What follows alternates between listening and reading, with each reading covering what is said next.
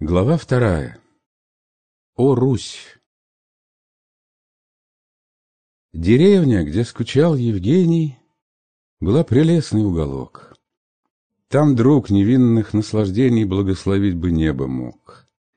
Господский дом уединенный, горой от ветров огражденный, стоял над речкою. Вдали пред ним пестрели и цвели луга и нивы золотые, мелькали села, Здесь и там стада бродили по лугам, И сени расширял густый огромный запущенный сад, Приют задумчивых дряд.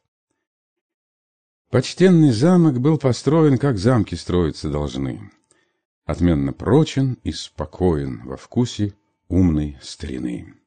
Везде высокие покои, в гостиной штофные обои, Царей портреты на стенах и печи в пестрых изразцах, все это ныне обветшало, не знаю право почему, да, впрочем, другу моему в том нужды было очень мало, затем, что он равно зевал средь модных и старинных зал. Он в том покое поселился, где деревенский сторожил лет сорок с ключницей бронился, в окно смотрел и мух давил. Все было просто: пол дубовый, два шкафа, стол, диван пуховый, нигде не пятнышко чернил. Онегин шкаф и отворил, в одном нашел тетрадь расхода, в другом наливок целый строй, кувшины с яблочной водой и календарь осьмого года. Старик, имея много дел, в иные книги не глядел. Один среди своих владений, чтоб только время проводить, сперва задумал наш Евгений порядок новый учредить. В своей глуши мудрец пустынный и ремон барщины старинной оброком легким заменил, и раб судьбу благословил. Зато в углу своем надулся, увидев в этом страшный вред его расчетливый сосед. Другой лукаво улыбнулся, и в голос все решили так, что он опаснейший чудак. Сначала все к нему езжали — но так как с заднего крыльца обыкновенно подавали ему донского жеребца, лишь только вдоль большой дороги заслышат их домашние дроги, поступком оскорбясь таким, все дружбы прекратили с ним. Сосед наш неуч, с ума сбродит, он фармазон, он пьет одно стаканом красное вино, он дамам к ручке не подходит, все «да» и «нет», не скажет «дас» или «нет». Таков был общий глаз. В свою деревню в ту же пору помещик новый прискакал. И столь же строгому разбору в соседстве повод подавал. По имени Владимир Ленский, с душою прямо геттингенской, красавец в полном цвете лет, поклонник Канта и поэт, он из Германии туманной привез учености плоды, вольнолюбивые мечты, дух пылкой и довольно странной, всегда восторженную речь и кудри черные до плеч. От хладного разврата света еще увянуть не успев, его душа была согрета приветом друга, лаской дев, он сердцем милый был невежда, его лелеяла надежда, и мира новый блеск и шум еще пленяли юный ум. Он забавлял мечтою сладкой, сомнения сердца своего. Цель жизни нашей для него была заманчивой загадкой. Над ней он голову ломал и чудеса подозревал. Он верил, что душа родная соединиться с ним должна, что, безотрадно изнывая его вседневно, ждет она.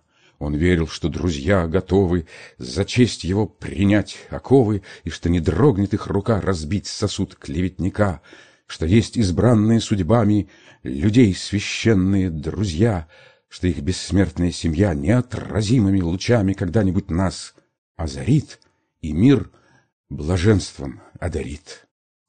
Негодование, сожаление, ко благу чистая любовь и славы сладкое мученье в нем рано волновали кровь. Он с лирой странствовал на свете — под небом Шиллера и Гетти, их поэтическим огнем душа воспламенилась в нем, и мус возвышенных искусства счастливец он не постыдил, он в песнях гордо сохранил всегда возвышенные чувства, порывы девственной мечты и прелесть важной простоты. Он пел любовь, любви послушный, и песнь его была ясна, как мысли девы простодушной, как сон младенца, как луна в пустынях неба безмятежных, богиня тайн и вздохов нежных. Он пел разлуку и печаль, и нечто, и туманну даль, и романтические розы. Он пел те дальние страны, где долго в лоно тишины лились его живые слезы. Он пел поблеклый жизни цвет, без малого восемнадцать лет.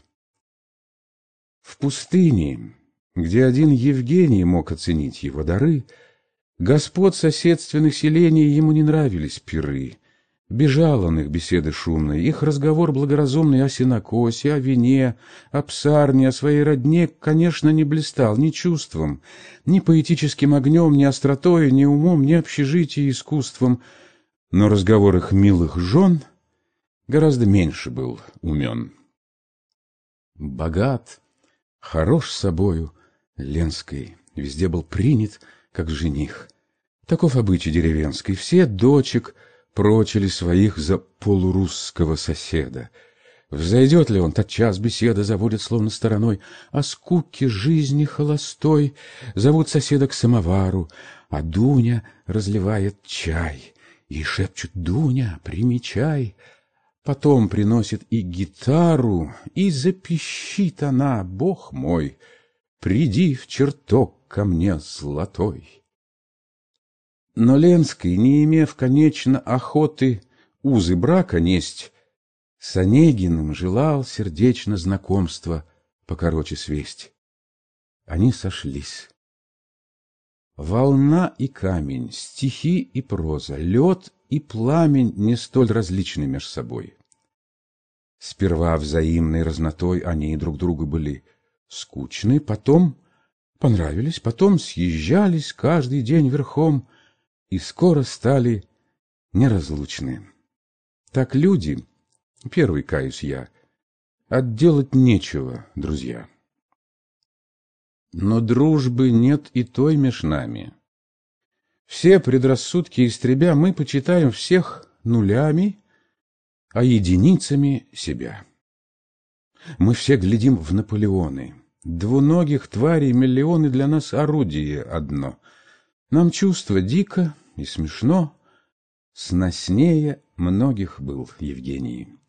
Хоть он людей, конечно, знал и вообще их презирал, но правил нет без исключений. Иных он очень отличал и в чужие чувства уважал. Он слушал Ленского с улыбкой. Поэта пылкий разговор и ум, еще в суждениях зыбкой, и вечно вдохновенный взор — Онегину все было ново. Он охладительное слово в устах старался удержать и думал, глупо мне мешать его минутному блаженству, и без меня пора придет. Пускай пока мест он живет, доверит мира совершенству. Простим горячки юных лет и юный жар, юный бред.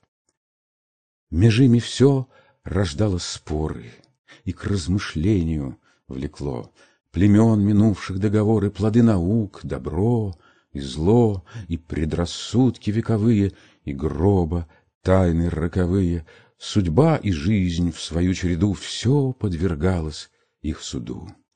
Поэт в жару своих суждений читал, забывшись между тем отрывки северных поэм, и снисходительный Евгений, хоть их немного понимал, прилежно юноши внимал.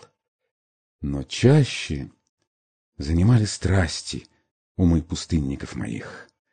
Ушед от их мятежной власти, Онегин говорил об них с невольным вздохом сожаления. Блажен, кто ведал их волнение и, наконец, от них отстал.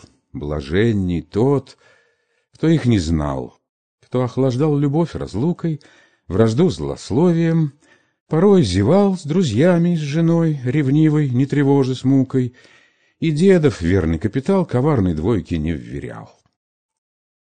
Когда прибегнем мы под знамя благоразумной тишины, когда страстей угаснет пламя, И нам становятся смешны их своевольство или порывы, и запоздалые отзывы, смиренные, не без труда, мы любим слушать иногда страстей чужих язык мятежный, и нам он сердце шевелит.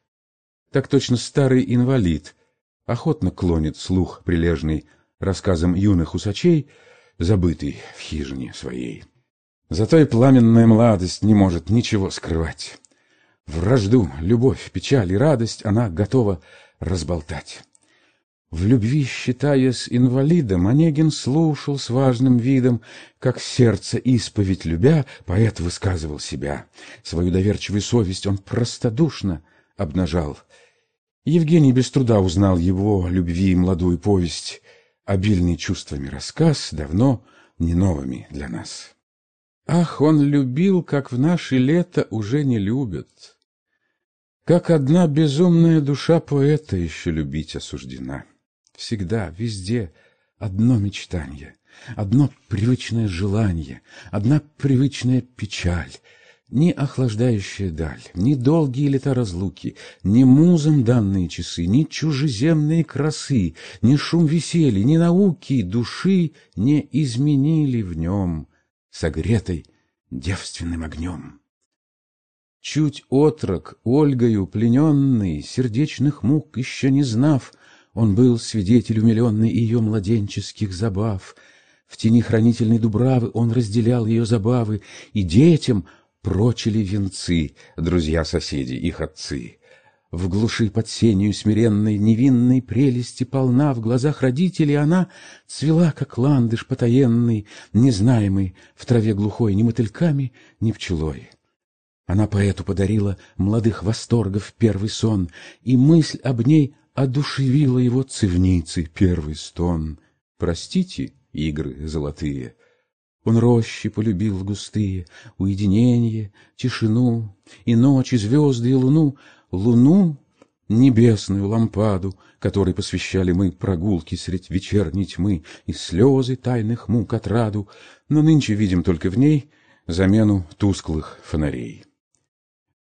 Всегда скромна, всегда послушна, всегда как утро весела, как жизнь поэта простодушна, как поцелуй любви мила, Глаза, как небо, голубые, улыбка, локоны льняные, движение, голос, легкий стан — все в Ольге. Но любой роман возьмите и найдете верный ее портрет. Он очень мил. Я прежде сам его любил, но надоел он мне безмерно. Позвольте мне, читатель мой, заняться старшей сестрой.